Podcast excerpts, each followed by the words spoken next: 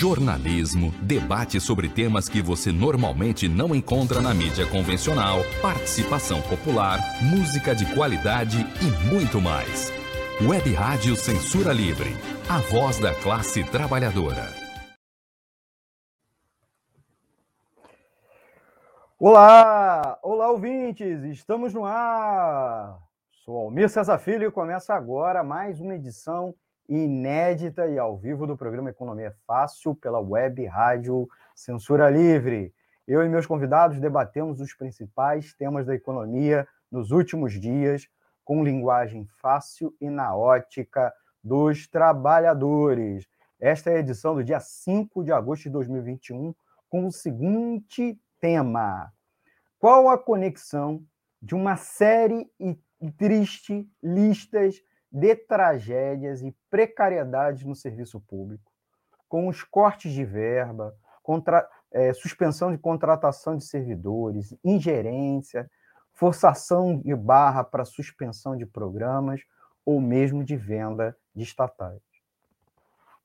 Quanto de gravidade nesses últimos incidentes, né, como o incêndio da Cinemateca Brasileira, ou mesmo a queima dos servidores da CNPq na semana retrasada, estão ligados com a questão dos cortes de verba, ou mesmo quanto essas tragédias, mais do que tragédias anunciadas, seriam tragédias programadas, deliberadas. A queda na qualidade nas entregas dos Correios é uma prévia para legitimar, por exemplo, privatização? E a proposta de reforma administrativa, fe, é, objeto da PEC 32, pode ampliar esse desmonte no serviço público ao eliminar as regras gerais para admissão por meio de concurso público? Serviço público em colapso, cortes, PEC 32 e tragédias programadas. Esse é o tema da presente edição. Como convidados, o amigo Paulo Lindsay, coordenador do Núcleo do Rio de Janeiro da Auditoria Cidadã da Dívida e diretor da SimBGE do Rio de Janeiro. E a participação, a gente trocou hoje uma participação especial da Thaís Rabelo, dirigente sindical bancária e socióloga. E mais o quadro Informe Econômico, com a análise das principais notícias econômicas dos últimos dias, e o Resenha Não é Resumo, com dica de livro para aprofundar os temas em destaque. Roda a vinheta. Economia é fácil. A informação traduzida para a sua linguagem. Com Almir Cesar Filho. De novo, uma boa noite, boa noite, meu amigo ouvinte, minha amiga ouvinte aqui da Web Rádio Censura Livre. Antes de mais nada, chamar nossos convidados para saudar vocês. Boa noite, Paulo Lindsay. Obrigado por mais uma vez estar aqui com a gente. É, boa noite a todos e todas. Né? É, agradecer o convite do Almir e da Thaís. Né? Espero poder contribuir com o debate, que é o tema é muito importante e muito instigante para a sociedade brasileira de um modo geral. Thaís. Boa noite, pessoal. É, não, estou ansiosa, acho que esse debate vai ser muito bom. O Paulo aí já é de casa e consegue explicar muito bem essa situação das finanças públicas. Eu acho que vai ser um debate bem interessante. A gente até estava pensando em fazer outro tema, né? Mas realmente, depois do incêndio da Cinemateca, a gente falou: não, a gente precisa voltar para esse tema porque é muito importante. Então, é, Thaís, Paulo e amigos e amigas ouvintes. Antes da gente ir direto ao tema, a gente precisa apre apresentar a vocês os meios para acompanhar a Web Rádio Censura Livre rapidamente. Vocês podem acompanhar pelo YouTube e pelo Facebook, né? nós temos canais nas duas plataformas, evidentemente, e vocês também podem ouvir a programação pelo nosso site. Né? Você pode ouvir o programa ao vivo, como também o gravado reapresentações e reprise. Vou botar aqui na tela rapidinho.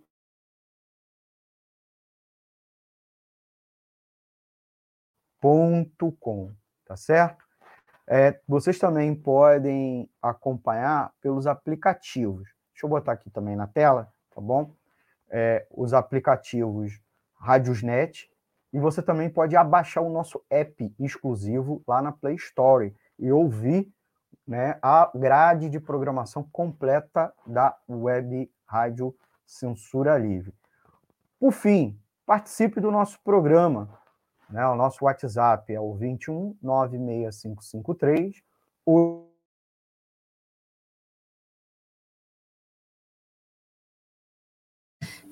Gente, a internet do Almir acho que está meio fraquinha hoje, vou assumir aqui. Mas é isso, acho que o principal é a gente convidar vocês para acompanhar a rádio, interagir com a gente em todos os canais que ele já apresentou. E aqui para quem está assistindo no Facebook, não esquece de curtir a postagem dessa live. Não, quem está acompanhando no YouTube, curte o post para a gente ajudar os algoritmos aí a mostrar a nossa, o nosso trabalho, nossos nossos debates para mais gente. É, não sei se o Almir voltou, mas eu vou começar com o debate aqui, então, já. É, chamar o nosso convidado aí, o Paulo. É... Ixi, o Almir caiu, judiação. Internet, acho que lá não está muito boa hoje. É... Bom, então, assim, o serviço público já está numa profunda crise. É, ou, e, e, assim, a gente entende que essa crise, em grande parte, se reflete na sensação que a gente tem como brasileiro, né? Então, o Museu Nacional pega fogo, agora a Cinemateca pega fogo, servidores do CNPq pegando fogo.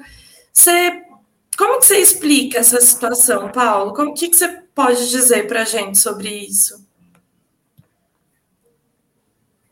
Bom, é, na realidade, o que está acontecendo no Brasil é um projeto programado do grande capital, né, da, do grande capital financeiro rentista, em conluio com vários setores, né, que levam a cada vez mais é, o loteamento e a destruição é, dos entes federativos, aumentando o endividamento desses entes federativos, no caso, os estados e municípios principalmente, né, o que leva à, à, à, destruição dos serviços públicos, porque pouca gente é, tem noção ou, ou, ou, sabe, mas quase 90% do que se arrecada no fundo público fica na União e pouco mais de 10% é, vai para os estados e municípios. E é lá que onde reside os serviços públicos, onde está a educação, a saúde, que são obrigações das prefeituras e dos governadores, né, dos prefeitos e governadores em cada rincão desse país. Então, isso leva a essa crise é, fabricada, porque é uma coisa que nós temos que levar em consideração. Em 2015, 2016, o Brasil teve uma queda de PIB que chegou a quase 8%, e nós não tivemos nenhuma justificativa né, para que houvesse uma queda desse tamanho, dessa monta. Né? Não tivemos quebra de banco, não tivemos pandemia, não tivemos um desemprego em massa, mas o PIB caiu. E logo após a, a, a queda desse PIB a quase 8%, nós tivemos em 2016 a aprovação da emenda constitucional é, 95, chamado teto de gasto. E a partir desse teto de gasto, que só atua na metade do orçamento, porque o orçamento da União ele é dividido em duas partes, o orçamento primário e não primário. O orçamento primário é onde está verdadeiramente o Estado brasileiro, onde está a educação, a saúde, a cultura, né, e etc. E o, e o orçamento não primário é onde está a dívida pública. Então, é, houve essa intervenção direta a partir de uma mudança é, constitucional e que impede o Estado primário de crescer, porque a, a, a emenda constitucional ela disse que as despesas geral da União só podem crescer o IPCA, o IPCA do ano anterior. Então, nós estamos aí amarrados, mas o, o, a dívida pública vem numa crescente né, é, a cada ano. Né? É, em 2019, nós é, executamos 1 trilhão e 38, em 2020, nós executamos 1 trilhão 381, em 2021, nós temos aprovado na lei orçamentária anual 2 trilhões 236 bilhões, que desse total, em, até dia 3 de agosto de 2021, já foi executado 1 trilhão 187 bilhões. Então, é, isso é que a gente precisa entender para ver como é que caminha o projeto é, de destruição é, dos serviços públicos para que sobre cada vez mais dinheiro para a dívida pública. Legal, Paulo. Quando você fala que foi executado, você quer dizer o orçamento total ou o orçamento só da dívida? Para eu entender aqui. Orçamento total da, da, da, da União. Né? É, por exemplo, você, pra, em 2020, o orçamento, a despesa total da União foi 3,5 trilhão, e desses 3,5 trilhões, trilhão, é, 1 trilhão 381 foi para a dívida pública, em torno de quase, em torno de 40%. E Sim. agora, essa, esse, a previsão de orçamento, a despesa orçamentária para 2021 é em torno de 4,1 trilhão. E desse 4,1 trilhão, 2 trilhões 236 está previsto para pagamento de serviço da dívida, que é juros e amortização. Entendi. E daí, com a PEC 95, é, com o teto de gastos, né? É, o que se gasta com todo o resto, que não é dívida, está congelado, e principalmente com os serviços públicos, né? Por outro lado, tem uma contradição, porque os serviços públicos são direitos constitucionais da população. É, qual que é o resultado dessa situação? Como, como, que, como que esse orçamento se torna factível? Assim, o que, que vão fazer com esse orçamento? Qual que é a estratégia aí?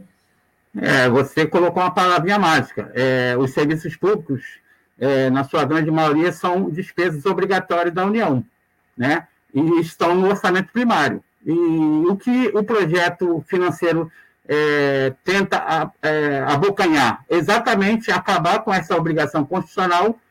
Por exemplo, a educação, a saúde, você tem lá na Constituição que os estados, municípios e a União têm que gastar um limite do seu orçamento para a educação, né? Com, acabando com essa obrigação constitucional a partir das emendas constitucionais estão sendo propostas, das PECs, e também da própria é, reforma administrativa, você haverá um julgamento natural dos orçamentos das funções do orçamento primário, como tem acontecido nos últimos tempos. Né? Nós temos aí, por exemplo, a educação, que teve um julgamento enorme em, em, em relação a, a 2019, né? em 2020 já foi para é, 88 é, bilhões, né? Um, um, orçamento aí que é quase enxugado em torno de quase 10 bilhões. Né?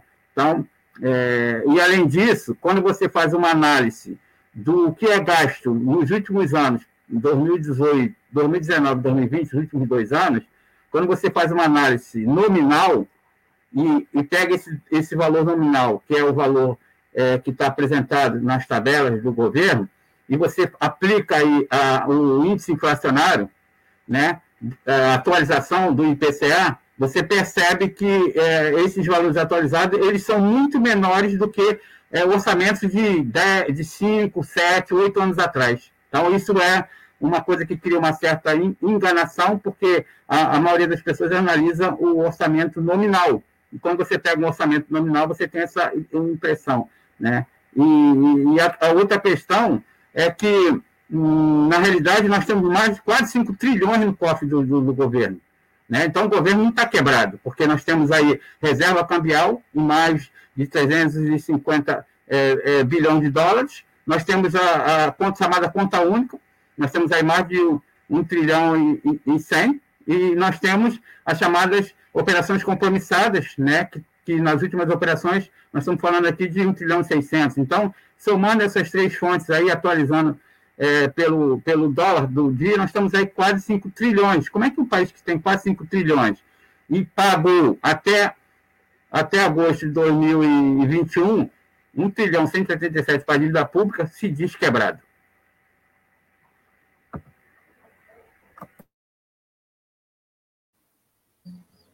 Quer falar, Almir?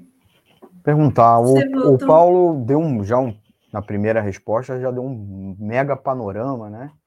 é, do que, que a gente vai tratar. Eu queria começar com ele um pouco detalhando. Eu acho que é a primeira grande questão. Nós podemos dizer que o, pra, o país passa por um colapso, isso foi até uma polêmica. Um dos companheiros da coordenação é, da rádio, eu pedi para ele: olha, me ajuda a melhorar um pouco o título do programa. E aí, originalmente, botamos, né, a gente na pauta da equipe do, do Economia Fácil, falamos é, serviço público em colapso, né? E aí ele sugeriu não, Almi, bota Brasil em colapso, porque há uma consequência direta das várias crises que passam os vários órgãos, os vários programas com as suas implicações, né? Não é a crise da Cinemateca, que era uma crise anunciada durante meses, meses e meses, praticamente fechou dois anos de uma crise de falta de repasse, cortes no repasse e depois o próprio suspensão do repasse, botando os, os funcionários, boa parte terceirizado, no olho da rua e preocupados com a preservação do equipamento e do acervo. Aquilo não, não é só um problema do serviço em si, mas também o acervo, quer dizer, um, o patrimônio da humanidade se perdeu é, na quinta-feira da semana passada. Então, eu queria ver com você se dá para a gente fazer essa associação, né? O, qual é os prejuízos, de maneira geral, para um país é, se há uma crise no serviço público? Tá? E, por fim, lembrando duas questões, né? É, você mesmo é do IBGE, do Instituto Brasileiro de Geografia e Estatística, você pode traçar que é, os cortes orçamentários, por exemplo, levaram à não realização do censo esse ano, né, que tinha sido marcado originalmente para o ano passado, é, também não vai acontecer esse ano porque não tem dinheiro. Por favor, Paulo, é, aprofunda essa ligação primeiro conosco dessa crise no serviço público e com a crise que o país está passando, ou ainda vai passar mais ainda pela frente. É, é, primeiramente a gente tem que entender se nós estamos vivendo realmente uma crise. Essa crise que estão colocados na grande mídia, pelo governo, pela grande mídia, pelos analistas de plantão, é, eu não concordo né, que exista. Claro que nós temos um, uma, uma crise, mas é uma crise onde o, o grande capital, é, em comum com vários setores, querem abocanhar cada vez mais o fundo público. É, o que nós estamos vendo hoje no, no, nos serviços públicos, né, no Brasil de modo geral, é a volta do loteamento dos serviços públicos da década de 70, 80. Eu entrei no IBGE em 1981, e quando eu entro no IBGE, nesse momento não tinha mais concurso público. Né? Então, é, os servidores públicos daquela época entravam, é, ou no máximo pelo um processo seletivo, ou eram colocados dentro dos, das dos órgãos públicos por, por algum é, político de, de, plantão, alguma família tradicional, um militar, um, um, um, empresário. E é essa volta desse Estado que eles querem, né? Porque como é que pode um, um, um Estado nacional, como é o Brasil, vou pegar o, o, orçamento de 2020, tem um orçamento, uma despesa de 3,5 trilhões. Desse total, 1, é, 381 bilhões foi para a dívida pública, é, quando você pega e diminui 3,5 de 1 trilhão 381, nós temos aqui mais de 1 trilhão e 700 maior do que a dívida no orçamento primário. Você consegue entender o que, que eles querem? Porque a dívida pública não tem discussão. Você tem, ah, dentro da, da própria Constituição, é, o artigo 166 da Constituição, no seu parágrafo terceiro, no inciso segundo, na linha B, ela garante privilégio ao pagamento da dívida pública sem dotação orçamentária e sem limite. E na própria é, lei de responsabilidade fiscal, você não tem debate sobre a dívida pública. Quando você aprova a lei orçamentária, a LOA, de cada ano, você nunca discute quanto é que vai ser pago para a dívida pública. Como é que pode, no ano de 2020, nós pagamos 1 trilhão 381 bilhões para a dívida pública? E a previsão para 2021 é que aumente essa, esse pagamento em 855 bilhões. Mas o país não está quebrado? Porque se você vai aumentar de 381 bilhões para 2 trilhões 236, você precisa atacar o orçamento primário da União, onde está o Estado brasileiro. Consegue entender? É, porque a discussão é exatamente essa. Né? Como é que você divide? Porque a parte da dívida você não toca porque não tem discussão e é preservado por Constituição e por uma lei complementar. A parte do orçamento primário também é preservado muitas partes pelo, pela despesas obrigatórias constitucionalmente. O que, é que eu preciso fazer? Eu preciso acabar com as despesas obrigatórias. Quando eu acabo com a despesa obrigatória e desmonto o Estado brasileiro, porque uma das consequências desse endividamento dos municípios e dos estados é exatamente para que os governadores e prefeitos tenham menos resistência para é, é, ir contra o projeto, porque eles não teriam condições, estão de joelhos perante o grande capital e aceitem todas as condições que são colocadas. Tanto é que antes da PEC 32 ser aprovada, eles já aprovaram a Lei Complementar 178-2021, que é o chamado novo regime de recuperação fiscal, onde eles estão propondo exatamente o que está na PEC para os estados e para o município. É, é, revisão de regime jurídico, revisão de regime previdenciário e colocar sob a tutela do grande capital, a União, que é o, o, o que é esse, esse grande elo que está ligado ao grande capital, colocar receitas da Constituição, do artigo 155 ao 159, que são as receitas tributárias, receitas de impostos, receitas de IPI, receita do Fundo de Participação do Estado do município, receita do, é, é, de imposto de renda, como garantia de novas é, operações de créditos que realizarão para pagamento da dívida pública daqui para frente. Então, o que, que eles estão propondo? Se houver algum problema de pagamento por um ente federativo, um subnacional, eles vão apanhar diretamente na fonte. Né?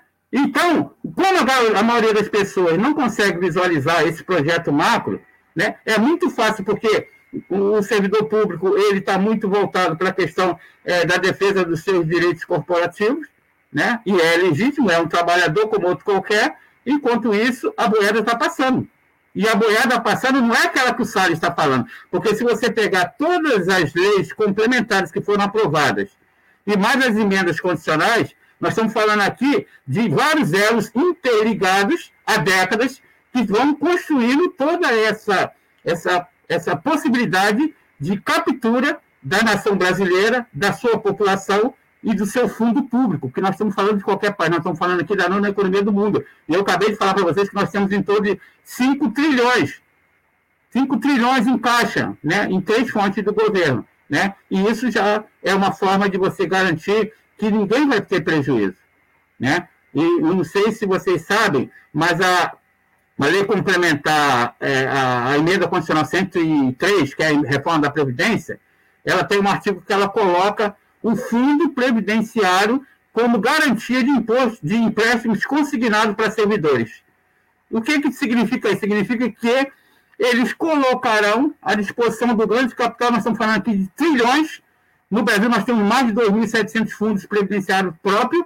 Só no Rio de Janeiro, nós temos 76 fundos, né? colocando isso à disposição do grande capital com garantia do fundo público. Amanhã, quando houver problemas que as pessoas, que vai haver, porque com a PEC 32, você está criando cinco vínculos que são é, é, o vínculo da experiência por tempo determinado, tempo indeterminado, o, o cargo típico de Estado e, e é, o, o, liderança e assessoramento, desses cinco vínculos que estão sendo propostos, quatro são regime geral de previdência. E se são regime geral de previdência, o único que está podendo fazer concurso seria o, o, o, vínculo por tempo indeterminado. Mas o vínculo por tempo determinado está proposto, tá propondo concurso para empregado público. O empregado público é regido pela CLT e não pelo regime jurídico único. Então, você tem a quebra da, da base previdenciária para os, os trabalhadores atuais e para os, os aposentados, porque os novos servidores entrarão no regime diferenciado. Quem acha que não vai ter nenhum prejuízo porque está aposentado ou porque tem hoje o regime jurídico único, está é, é, tá tá com, tá tendo muito erro de análise. Inclusive, na própria emenda 103 da reforma da Previdência, eles dizem que se tiver problema financeiro e atuarial, da, da, da do regime é, é, previdenciário próprio, eles criarão alíquotas extraordinárias para suprir a necessidade do fundo. Tá, deixa eu só voltar um pouco para ver se eu entendi, Paulo. É, a PEC 32, assim como a lei complementar que você citou, que altera as regras é, de finanças dos municípios, colocam que é, precisa primeiro pagar a dívida para depois reservar dinheiro para cumprir as demandas constitucionais, certo? De serviços públicos. É, pelo menos foi isso que eu entendi. Daí, se não é isso, você me explica. E isso dentro de um modelo de, de, de arrecadação que está estagnado, porque tem a reforma tributária aí, mas a gente não sabe, o governo promete que vai cortar imposto, mas não corta imposto tal. Então é, é bem confusa essa situação para a gente. É, e junto com isso tem um ataque aos fundos de, de pensão, os fundos de previdência dos funcionários. Porque a partir do momento que você fala que eles podem ser reserva para crédito consignado, significa que quando o Estado não reajustar, quando o funcionário público não conseguir pagar por algum motivo o fundo de previdência, esse fundo de previdência também vai para o sistema financeiro antes de garantir salário do funcionalismo. É isso? São, tipo, esses são alguns dos efeitos da PEC 32 que a gente não está prestando atenção aí? Não, primeiro é que quando você fala de estagnação de arrecadação, não é verdade. O governo está arrecadando, nunca bateu recorde de arrecadação. Então, o próprio argumento do governo, né, a própria informação do governo, contradiz o que ele está falando. Né? Ele diz que está com problema de crise, mas o, o governo nunca arrecadou tanto. Né? Então, isso é um problema. Só que quando o governo arrecada mais, ele também é, enxuga o orçamento primário da União, os gastos das funções públicas. Né? Isso terá um efeito é, é, nefasto para a sociedade de um modo geral, como eu falei aqui no começo dos 100% do que arrecada no fundo público, que tem taxas, impostos e etc., 90% fica na, na União. Só 10% vai para o Estado e município. Mas nós vivemos primeiro no município, depois nós viemos no Estado, depois nós viemos na União. Todo o serviço público está na mão dos prefeitos e governadores, mas sem dinheiro. Né? E, e, e é, nós temos um exemplo bem clássico de estar acontecendo com o novo regime de recuperação fiscal, é o Rio de Janeiro. O Rio de Janeiro foi o único estado que conseguiu é, aderir ao primeiro plano de recuperação, feito pela Lei Complementar 159, tá? em 2017. Né? Ah, os três programas iniciais somados, que eram o, o, o saldo da Lei 9496, a dívida do Banerj, Bacen Banerj, e o chamado honra de aval, que é aquilo que a União pagou para os estados, esses três, em, 2000, em setembro de 2017, quando ele aderiu, é, tinha um valor inicial de 9,4 bilhões. Três anos depois, em agosto de 2020, esse saldo de 9,4 bilhões cresceu para 61 bilhões. Eu estou falando três anos. E esses 61 bilhões do chamado regime de recuperação fiscal foi incorporado à dívida do Estado do Rio de Janeiro. E agora eles vêm com um novo plano de recuperação. Mas o novo plano de recuperação, como nós estamos na Olimpíada, eles abaixaram o sarrafo porque no primeiro plano de recuperação, o único que tinha uma situação tão grave, tão ruim, tão ruim financeira era o Rio de Janeiro. Apesar de Rio Grande do Sul e Minas Gerais tentarem entrar no regime de recuperação primeiro, da lei complementar 159, não conseguiram, porque a União não permitiu. Agora, ele baixaram o tarrafo, e é o que acontece, todos os estados serão, entrarão no novo regime de recuperação. E aquele que entrar terá que fazer essa, esse, essa reforma administrativa, essa reforma do Estado, é, para poder é, é, se, aderir ao novo plano. Se não fizer, não, não vai entrar. Porque dentro do novo regime de recuperação e do passado, eles têm uma instância que é antidemocrática. Essa instância chama-se Conselho de Supervisão do Regime de Recuperação, formado por um, um, um, um representante do Ministério da Economia, um representante dos órgãos de fiscalização e um do Estado, coordenado pelo ministro da Economia, Paulo Guedes. E esses caras têm acesso à senha financeira dos estados e eles podem, é, eles têm mais poder do que os governadores e prefeitos e podem alterar o plano a qualquer momento, inclusive impedir qualquer tipo de, de programas sociais e até mesmo na questão é, de carreira, restauração de carreira de servidores públicos, porque eles estão com a senha na mão do financeiro. E aí, agora, com a lei com essa lei é, complementar 178 de 2021, é, além de ter essa senha, eles agora estão propondo também meter a mão é, de vez nas receitas é, é, constitucionais do artigo 155 da, da Constituição até o 159, que são todas as receitas estão do Estado e do município. Então, o, o, objetivo central do novo plano de recuperação é exatamente é, colocar todos os entes federativos, porque você aí acaba com o federalismo como nós conhecemos, né? porque os, a União ela empresta, ela financia ela, os empréstimos é, para o BNDES, que financia as empresas a juros baixíssimos, mas para os estados e municípios, que são, são os entes federados, não tem o mesmo tratamento. Né? O tratamento é de, não é de, de mãezinha, é, talvez seja de madrasta, tá? que não queira bem ao seu filho, não que todas as madrastas queiram é, queira mal ah, aos filhos, mas é, a gente olha é, e vê, por exemplo, a bruxa lá, má da, é, da, da Branca de Neve. malvada, né? Isso aí, exatamente. Estou é. preocupada é, que é capaz da minha madraça estar tá assistindo, ela vai ficar chateada, Paulo, poxa. Mas ela não é a bruxa do, do, do, do, do conto de fada. Não, não, não é. Você quer perguntar, Almir? Não, uma última, é, uma última pergunta, Paulo, antes da gente ir para o nosso comercial. E é claro, pedir para os nossos amigos ouvintes dar, dar o like, hein? A galera tem que dar o like para fortalecer aqui o projeto da Web Rádio, se inscrever no canal e clicar no sininho para receber as notificações é, de novos vídeos, tá bom? Não esqueçam de fazer isso para ajudar. E é claro, deixar seus comentários, ó.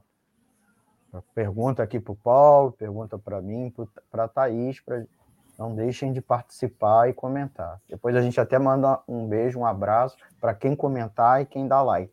Que aí a gente consegue visualizar aqui e nome, falar, no, né, listar é, nome a nome as pessoas. Mas, Paulo, ainda nesse bloco, perguntar a você a seguinte questão. Se você pudesse aprofundar uma relação que você fez um pequeno texto no dia do, da Cinemateca é, com a execução orçamentária da cultura de maneira em geral. Como é, ano após ano houve uma queda, houve inclusive uma queda brusca em 2021.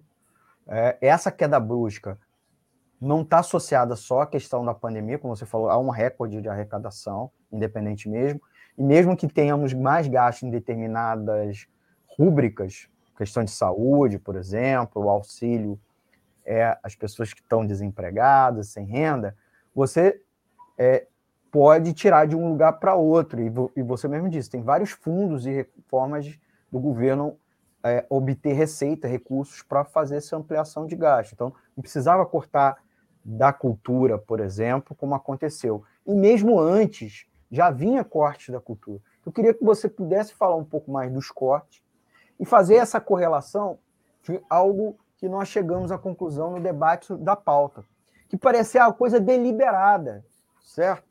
como o governo não consegue dirigir a cultura para os objetivos dele, né, que alguns classificam como fascistas, proto-fascistas, ou que beneficiem certos grupos econômicos que interessam a ele, eu acho que é mais nesse sentido, e a cultura é um grande caso, mas tem outros, né? Porque, por exemplo, o governo não queria comprar vacina da Pfizer, mas estava negociando com umas empresas suspeitadíssimas, né? enrolando as grandes farmacêuticas né? e mesmo os órgãos públicos, como o Butantan e Fiocruz, que podiam fabricar vacina, mas estavam negociando com é, grupos econômicos escusos. Então, o governo, quando não consegue fazer esse direcionamento, ele começa a cortar recursos. Então, você tem como responder isso para a gente rapidamente antes do, do bloco, um pouco desses cortes orçamentários e essa vocação programada para o colapso, né? Quando eu digo colapso, serviço público, né? né? mesmo com o país não, é, tendo recursos para os, os, serviços públicos em questão. Bom, vocês lembram que eu falei aqui que é, nós temos um projeto financeiro rentista instalado no país. E eu não estou falando de hoje, não, eu estou falando de décadas atrás. E ao longo de vários governos, esses elos foram se fortalecendo.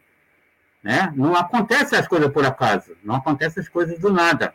Né? Nós estamos falando aqui onde na década de 70 você tem a, a hegemonia da, do capital financeiro, né? a chamada financiarização da economia, e ao longo de várias décadas você vai, nós vamos vendo a aprovação de um arcabouço jurídico que vai cada vez mais financiando. Né? Se eu pegar lá de 2000, ou até antes de 2000, botar 95 aí, que é o início do plano real, na questão da cultura, nós nunca passamos de 0, alguma 0,0 alguma coisa. É, se tu pegar os últimos dois orçamentos aí de 2000, é, executados, 2020 e 2019, nós temos aí é, 786 é, é, é, milhões, milhões em 2019 e nós temos 607 milhões em 2020. Como é que alguém pensa em fazer cultura com um orçamento de milhões? Né? De, uma pasta que, é, que, que poderia estar é, tá, é, criando vários empregos, né? E, e, além disso, é uma pasta que tem uma, uma resistência, né? uma cultura de resistência contra governos é, fascistas ou ditatoriais. Né? Ou vocês acham que os caras é, é, não fizeram o censo do IBGE por conta de verba? Né? Se nós pegarmos aqui o que eles pagaram em 2021 para a dívida pública, que eu falei foi 1 trilhão 187 bilhões, e você dividir aí por 213, 214 dias, nós estamos falando aqui por dia 5,5 bilhões. Sabe quanto era o censo programado para o IBGE? Inicial era 3,4 bilhões. E quando chegou, é, depois de vários cortes, de, inclusive de questionários e orçamentários, chegou a 2 bilhões. Então, 5,5 bilhões num dia daria para fazer quase três censos do IBGE. Mas, por que, que o IBGE não, não, não poderia fazer o censo? Porque nós estamos num momento que nós, tem que se negar informação. Né? Não, não é à toa que, que se coloca uma ex-presidente do IBGE do Banco Mundial, como foi Suzana Guerra, e agora nós temos um outro presidente que é ligado ao governo Bolsonaro. Então, Uh, e 50% hoje da nossa direção não é funcionário de carreira do IBGE. Então, nós estamos. É, isso está acontecendo com o IBGE e está acontecendo com o modo geral. Eu me, por que, que eu escrevi aquele texto? Porque eu me lembrei da, é, daquela ação de Hitler quando eles queimaram o livro em praça pública. E o que está acontecendo com a nossa memória é exatamente isso. Eles estão queimando a memória, porque um povo sem memória não reivindica, não sabe de nada. Ele já não sabe de muita coisa, imagine nós quebrando e, e, e é, queimando a memória desse povo. Né? Como é que nós seremos daqui para frente? Então, é, esses, esses acortes que estão acontecendo nas funções é, primárias, eles não são por acaso, mas não é um projeto de só de um governo, são de vários. Agora, o que está acontecendo a partir de Temer para cá, principalmente, é uma escala que a gente nunca viu. Porque a escala anterior, a Temer, era uma escala do governo de conciliação. E aí você permitia que algumas coisas fossem dadas para o social. Quando entra Temer e entra Bolsonaro, acaba o projeto de conciliação e entra o projeto é, financeiro neoliberal, rentista, é, é, ligado à tirada de direitos sociais do Brasil. Então, em vez de você avançar em direitos sociais, você tem que cortar tudo que é, é, é gasto é, com serviços sociais nesse país para que sobre mais dinheiro para a dívida pública. Como é que alguém não consegue olhar e ver se o cara aprova uma lei que vai aumentar em 855 bilhões o pagamento para a dívida pública de um ano para o outro? De onde é que vai sair esse dinheiro? Exatamente do orçamento primário, aonde você tem. E aí, dentro desse orçamento primário, você citou aí a cultura, a cultura é daqueles, daquelas partes da, da, da, da função primária do zero alguma coisa. Mas o que eles querem efetivamente é cortar é o gasto com a Previdência, é o gasto com o serviço público, né, pessoal em cargos sociais, é o gasto com a educação, é o gasto com a ciência social e é o gasto com, com, com, é, com a saúde. Essas cinco despesas obrigatórias condicionais, somadas, representam em torno de quase 80% do orçamento primário da União. O resto é 0,0 alguma coisa, né? E isso aí eu posso cortar a partir de, de, é, de projetos e, e, e, elas servem também para poder é, é, é, financiar né, é, a entrada do, dos meus aliados na própria máquina do governo. Nós estamos sofrendo um golpe que é diferente de 64. É um golpe que está acontecendo a partir da tomada de mais de 6 mil militares nos órgãos públicos e eles estão obrigando as direções e os trabalhadores a terem que é, aceitar aquilo que está sendo imposto ou podem vir demissões. Por isso, a reforma da Previdência ela tem é, é, esse viés de enfraquecer os servidores públicos para que esse torne ela muito frágil. Como eu falei com vocês que eu entrei em 1981, eu entrei exatamente nesse estado bloqueado, onde os caras admitiam e demitiam à vontade. Né? O, o, o, era uma moeda de troca o trabalhador, e é isso que eles querem. Muito bom, Paulo. Gostei muito da sua explicação. Acho que a gente podia ir para o intervalinho agora, né, Almi? Pode ser? Que vou pôr aqui a vinheta. Já voltamos, hein, pessoal? Não vai embora. Para manter o projeto da Web Rádio Censura Livre, buscamos apoio financeiro mensal ou doações regulares dos ouvintes, já que não temos anunciantes não temos propagandas de empresa e não recebemos recursos de partidos e políticos. Seja um apoiador regular e ouça nosso agradecimento no ar durante a transmissão de nossos programas. Seu apoio é muito importante para nós. E os apoiadores recebem prestação de contas mensal. Temos uma vaquinha virtual permanente. Para apoiar, acesse aqui https dois pontos barra barra apoia.c barra CL Web Rádio. O nosso muito obrigado. Web Rádio Censura Livre, a voz da classe trabalhadora.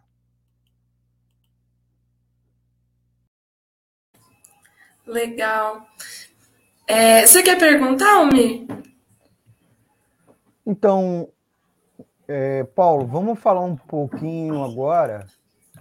É, Vamos falar um pouquinho agora sobre é, o impacto dessa política de destruição programada dentro do serviço público para botar os fundos públicos a serviço dos grupos econômicos, que é isso que você, de certa maneira, está falando, né? Então, é privatização, é pagamento da dívida pública, ampliar o repasse dos fundos públicos para os bancos, uma, uma, uma outra forma de ataque, que é a reforma administrativa, né? Então, os, os governos já criaram o teto, é, o teto do orçamento, por um lado, que engessou o orçamento, por outro, é, suspendeu o concurso público, está tudo sem possibilidade. A reforma, administra, a reforma da Previdência prejudicou bastante o serviço público, uma parcela dos servidores foram embora, né? correram para se aposentar, quem já tinha é, direito adquirido e não, não há reposição via, é, via concurso. E agora ainda tem essa situação pior, que é a reforma administrativa. Por que isso? Queria que você explicasse por que, que é pior. Né? Então, a PEC 32 vai, vai pôr fim à instabilidade, você mencionou que né, pega não só é, os atuais, pega os eventuais, os não vai pegar só os, os novos, mas também pega os atuais servidores, ao contrário do que o governo está falando. Então, fim da estabilidade com demissões em massa, possibilidade de fazer reestruturação dos órgãos sem projeto de lei, sem passar pelo Congresso Nacional, reestruturação brutal das carreiras. Né? Então, fala um pouquinho sobre esse impacto e, se possível, de, não agora, mas depois, falar um, os servidores estão se organizando contra esse profundo ataque né, ao serviço público, não só aos servidores, né? Não é só um interesse corporativo. Por favor, Paulo. Bom, é, a primeira coisa que eu acho que a gente tem que é, analisar é, é, por que esse ataque aos fundos públicos. É, vocês lembram que em 2007, 2008, nós tivemos uma crise é, nos Estados Unidos, na Europa, uma crise financeira, é, e o Estado americano teve que injetar mais de 16 trilhões de dólares na economia dos bancos, com argumentos de que eram grandes demais para quebrar, e quem quebrou foi os Estados Nacionais. Nesse mesmo momento, a Angela Merkel ela fez uma, deu uma entrevista e ela disse que poderiam esperar 20 ou 30 anos para encontrar um porto seguro para os fundos financeiros, né, os derivativos sem lastro, é, dessa crise. E por que, que ela fala isso? Porque quando eles foram fechar a contabilidade dos bancos, é, da economia, é, os derivativos sem lastro, né, aqueles passivos podres, papéis podres, foram colocados no chamado bad banks, bancos maus, banco gaveta, banco sombras. Eles criaram vários bad banks que foram aportaram esses papéis sem lastro, e logo após isso, os fundos de previdências fechados, como no caso do Brasil, PVI, Petros e Postares e companhia, começaram a ter perda de liquidez. A mídia fala que é um problema de má governança e de corrupção também, mas não foi isso que levou à quebra do, do, da liquidez dos fundos, porque eles foram obrigados a, a, absorver esses papéis podres né, que estão no mercado financeiro. Nós estamos falando aqui de uma economia que é totalmente frágil, uma economia virtual. É uma economia rentista, financeira, não é à toa. Nós estamos falando de um PIB mundial em torno de 90 a 100 trilhões de dólares, e uma economia financiarizada, é, especulativa, talvez é, 10 vezes mais do que isso, 15 vezes mais do que isso. Por isso que nós temos uma economia frágil. Ou vocês acham que o ataque ao meio ambiente é porque o cara não gosta de índio? Porque lá no meio ambiente é onde você tem a água, a terra, o, o, o nióbio, o ferro, né? é, todos esses bens é, reais que podem garantir é, é, essa, esse, esse, esse passivo especulativo do rentismo.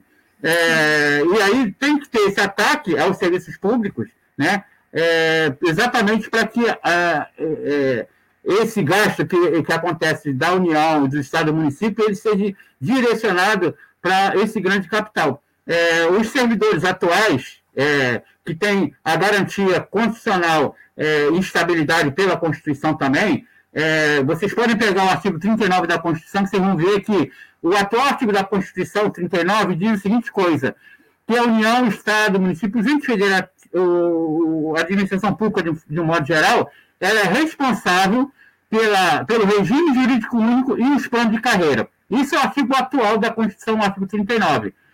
Em 2000, Fernando Henrique, na realidade, em 1998, Fernando Henrique, na emenda 19, ele alterou esse artigo. Ele colocou, criou uma outra redação que era o Conselho de, de Política de Remuneração de Pessoal. Acabou com o regime jurídico único. E aí, quando ele acaba com o regime jurídico em 2000, o PT, o PCDB, o PSB o PC, e o PSB, eh, o PDT, entraram com uma ação, uma ação direta de constitucionalidade, uma DIN, a 2135, que garantiu, através de eliminar, o regime jurídico único, que hoje tá, pode ser votado a qualquer momento no Supremo Tribunal Federal. E quando você pega a PEC 32, eles estão propondo, de novo, alteração ao artigo 39. Eles estão falando que uma lei complementar federal de explorar sobre remuneração, sobre pessoal, sobre promoção, progressão. Então, você acaba com a obrigação é, constitucional de garantir o regime jurídico de carreira. E aí eles criam o artigo 39A, que é onde tem um novo regime jurídico de pessoal, e não mais regime jurídico único, onde você tem cinco vínculos. Quando você cria esse novo regime, você tem a quebra do regime atual. Né? Os servidores que estão no RJU, mesmo que estão aposentados, os atuais, terão problemas porque os novos servidores não virão mais no mesmo regime que eles, virão no regime jurídico de pessoal com aqueles cinco vínculos, só um do regime próprio, que é o, o cargo típico de Estado, e os outros quatro são todos regimes gerais, geral de, de previdência. Então, é, é, essa é, é o pulo do gato né, aqui para que você quebre o regime. E aí você vai pegar essa carreira anterior que do RJU, sabe o que, que você vai fazer com ela? Você joga ela em extinção. Porque não haverá mais concurso público para RJU. Né? Esse direito adquirido que você falou, ele não existe, porque nós estamos sob a tutela do direito é, alemão. O direito, adquirido, o, direito alemão que dava esse direito, o direito a, a americano não dá o direito adquirido. Tanto é que na PEC, na justificação, na justificativa do relator, ele diz que já tem um, um acórdão do Supremo Tribunal dizendo que não tem direito garantido. Certo? Então, o que vai acontecer com os servidores públicos? Primeiro, muitos não sabem que não tem estabilidade. Porque a própria emenda 19 de Fernando Henrique, de 98, ela disse que quem entrou no serviço público cinco anos antes da Constituição, 5 de outubro de 83, até o primeiro concurso no órgão, não é considerado servidor estável. No caso do IBGE, foi 97. Então, todos os trabalhadores que entraram entre 5 de outubro de 83 até 97 no IBGE não têm estabilidade. Se vocês pegarem o artigo 41 da Constituição, que fala para a perda do cargo, você tem que ser um servidor estável. Para você ser um cargo típico de Estado, você tem que ser um servidor estável. Tá? Então, isso é uma coisa que as pessoas não falam. Então, nós estamos diante de vários mitos, né? É, é, que é fácil de ser quebrado, né? Porque os caras estão avançando e o que vai acontecer é que é, mais adiante, a, a, com a Lei Complementar 178, você automaticamente você consegue esvaziar a discussão para o Estado, para o município na PEC 32, porque essa discussão da destruição do Estado, regime jurídico de carreiras, etc., ela estará, é, é, ela estará linkada na, na, na Lei Complementar 178 de 2021, que ali é que os governadores e prefeitos junto nas suas câmaras de vereadores e deputados estaduais, farão essa discussão. É muito mais simples do que você fazer uma discussão geral é, dentro da Constituição no, no, lá na, no Congresso Nacional. Não, o que a gente vê é que é uma estratégia mesmo, né? Eu gostei muito dessa entrevista porque o Paulo conseguiu trazer isso, como na verdade é uma série de mudanças fragmentadas, mas que tem um objetivo comum, né? Eu acho que essa, essa compreensão que é importante a gente ter, que é ao mesmo tempo as mudanças constitucionais, as leis complementares, as infralegais, a ausência de concurso público que vai tornando a vida do, do servidor impossível e vai incapacitando é, aquele órgão público de realizar a sua finalidade pública.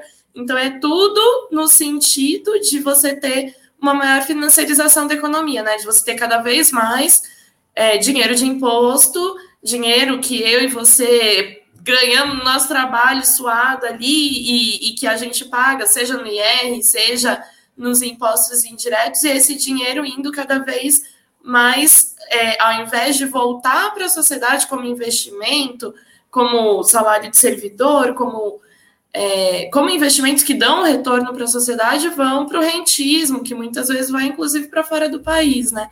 Achei show de bola a entrevista por ajudar a gente a perceber é, como essas interconexões, né, como elas operam dentro de uma estratégia geral de, é, de diminuição do Brasil, né?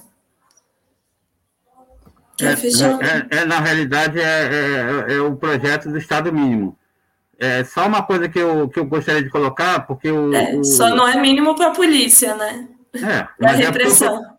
O projeto é esse, o projeto é o projeto é, é financeiro e repressor. Então, você vai ter sempre esse, esse, esse pessoal. Só uma coisa que eu queria colocar na PEC 32, que eu acho que é importante, por conta da privatização dos Correios, é que se vocês pegarem a PEC 32, vocês vão ver que ela está alterando, e não tem a ver com reforma administrativa, a, o artigo 173 da Constituição. O artigo 173 da Constituição é onde você tem é, os imperativos básicos para a criação de uma política estatal ou de uma estatal no Brasil.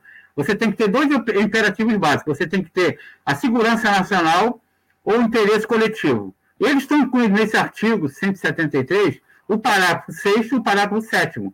No parágrafo 6, eles dizem que está vedado ao Estado a, a, a ser responsável por políticas estatais. Quem vai ser responsável por isso é o mercado. Mesmo que eles não privatizem, quem vai dar as cartas na, na, na política estatal será o mercado privado. É, se não vender a Petrobras, é ele que faz a política estatal e não mais o Estado brasileiro perde papel. E o sétimo é onde você tem os direitos dos trabalhadores, que diz que a perda da estabilidade dos servidores estatais e da sua subsidiária, todos os direitos que foram acordados em contratos coletivos ou até individuais serão perdidos, né? E, e, e isso está sendo colocado na PEC 32 como reforma administrativa, e na verdade isso é uma reforma de Estado. Paulo, queria te agradecer, o nosso tempo está estourado, tá? O nosso tempo para entrevista, agradecer muito o Paulo Lindsay, diretor da SimBGE e do núcleo do Rio de Janeiro da Auditoria Cidadã da Dívida. Paulo, profundo conhecedor do orçamento público, fez essa, essa ponte com os ataques que vêm sendo feitos com o serviço público, inclusive mostrando que não há crise que justifique fazer esses cortes é, de verba, suspensão de concurso público, privatizações, que na verdade é uma política deliberada, de sucateamento deliberado para entregar esses serviços ao mercado, à iniciativa privada e, de preferência, nem o mercado no sentido mais amplo, a determinados grupos econômicos que são amigos do governo. Né? Então, Paulo apresentou isso, queria agradecer.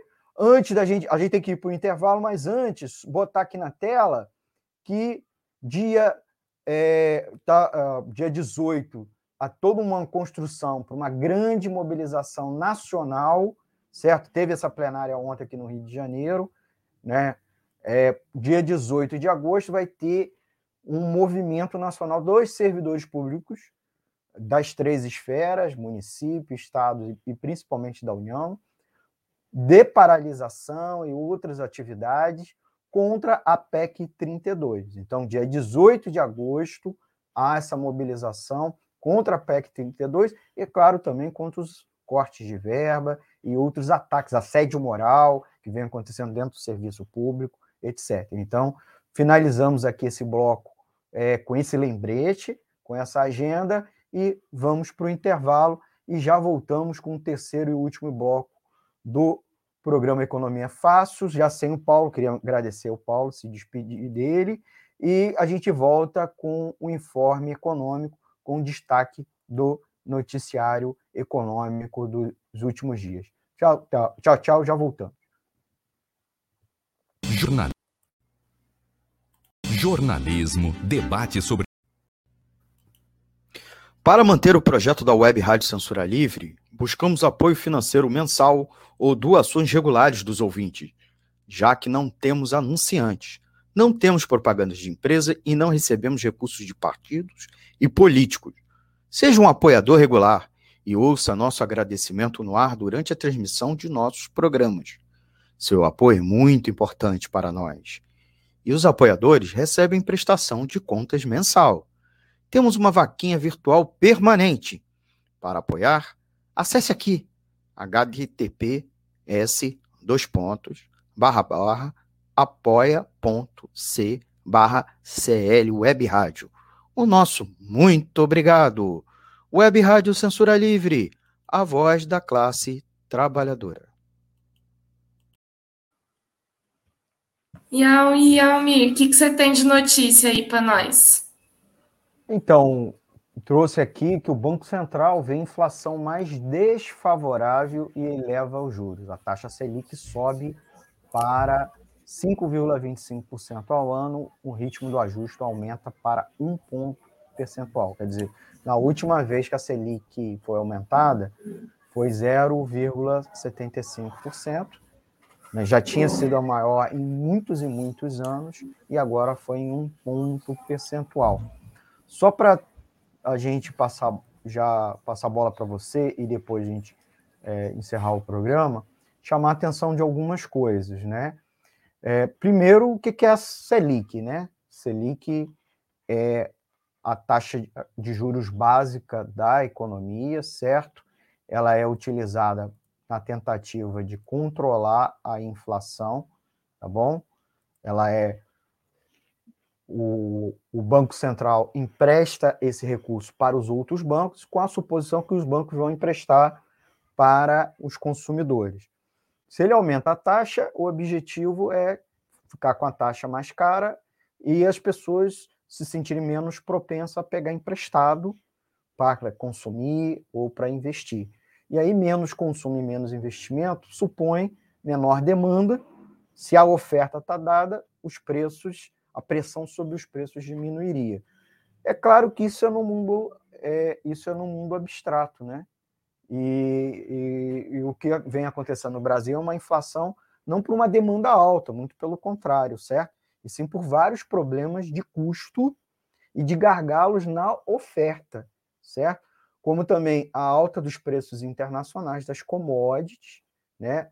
É, são produtos até produzidos no Brasil, mas que são exportados, e aí o, produtor não quer vender ao preço brasileiro, ele quer vender ao preço internacional. E, por fim, a alta do dólar também, que puxa esse preço, que é cotado em dólar, para cima, fora que também aumenta o, o custo dos produtos e insumos que são importados. E aí a Selic foi aumentada, inclusive equivocadamente, mas a gente entende que é para beneficiar grupos econômicos que têm aplicação financeira e também para o governo não intervir é, justamente nas commodities né, e nesses gargalos, então ele prefere prejudicar mesmo o consumo, especialmente do trabalhador, né, para frear é, a demanda, e por fim, o Banco Central apontou uma alta da inflação. Então, o viés, inclusive, é que vai ter mais altas na Selic nos próximos, é, nos próximos semanas e meses, né? Sendo que o Copom se reúne de 40 em 40 dias. Então, nós ainda vamos ter esse intervalo e é essa situação da economia brasileira é, é de mal a pior, porque a política econômica está atuando nos pontos errados da economia. Quer dizer, pontos errados para o trabalhador, ponto certo para eles. É, não, eu achei interessante dessa notícia, porque assim, você tem uma aceleração da inflação, então a inflação não é só que ela está aumentando, mas que ela está aumentando cada vez mais rápido.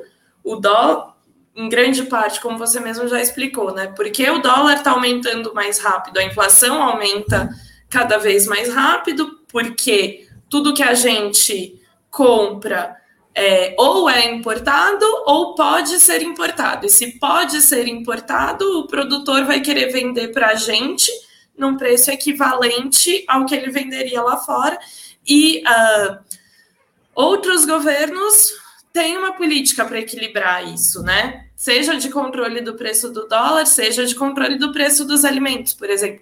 Não necessariamente taxar, não necessariamente tabelar os preços dos alimentos, mas pelo menos ter ali um, sei lá, ter um estoque de grãos, por exemplo, que o governo ponha para vender se o, se o arroz está muito caro.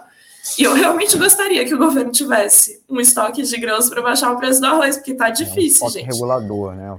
Falta, é, por exemplo, ou outras medidas. Né? medidas capitalistas, inclusive. Eu, eu acho que, assim, para resolver definitivamente, é, eu acho que uma saída seria né, planificação da economia, estatizar as principais, nacionalizar as principais empresas para você para que a produção fosse coordenada com base na necessidade da população e não na necessidade do lucro, né?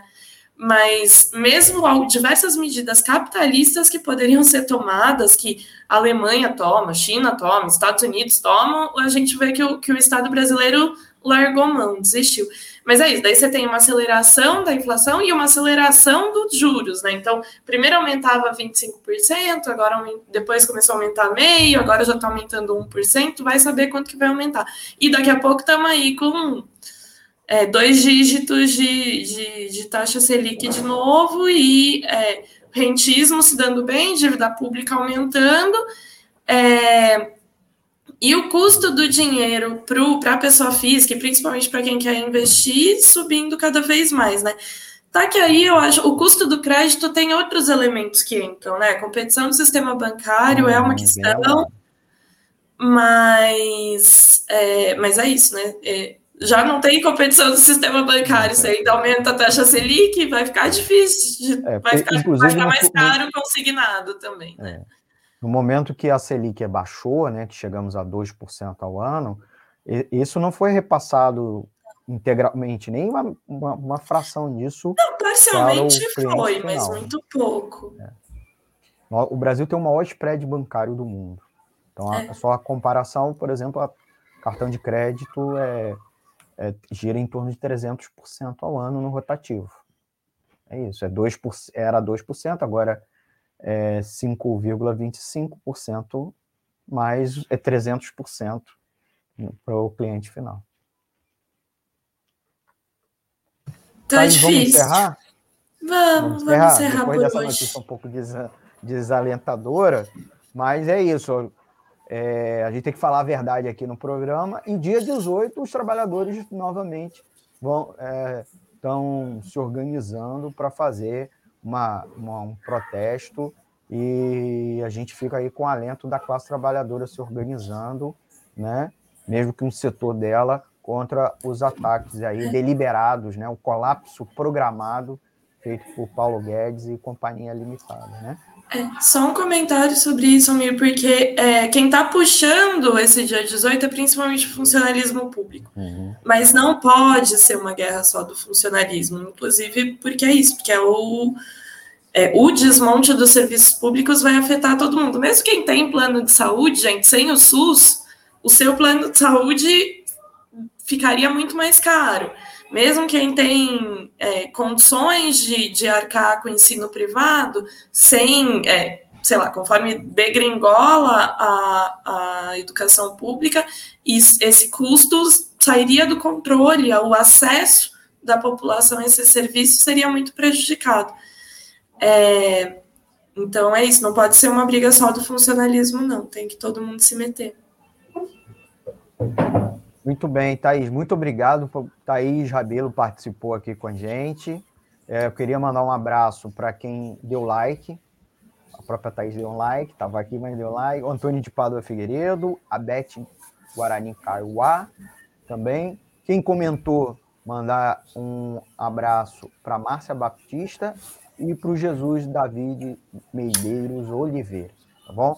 Então, fica aí o nosso abraço aos nossos ouvintes que deixaram comentário e a todos os outros que a gente não cons consegue rastrear aqui, mas a eles que deixaram o comentário ou seu like, tá legal? Então vamos encerrar, Thaís. Um forte abraço. Vocês ouviram Economia Fácil do dia 5 de agosto de 2020, dia 21. É, vai ficar aqui no Salva Live no, no, Facebook, no YouTube, se inscreva aqui no canal e, é claro, siga ouvindo a programação da Web Rádio Censura Livre no www.clwebradio.com, tá bom? E, é claro, ajude a manter a nossa programação no ar, contribuição financeira no Apoia-se. E agora o Pix, certo? Temos um Pix, aqui vai estar na descrição, tá? É, é um Pinga um cascaio lá, pessoal. Oi, Pinga um cascalho lá. É, para manter esse, pro, esse projeto no ar, não só o programa, mas toda a programação independente e a serviço da classe trabalhadora. Beleza, amigos? Até a nossa próxima edição. Tchau, tchau.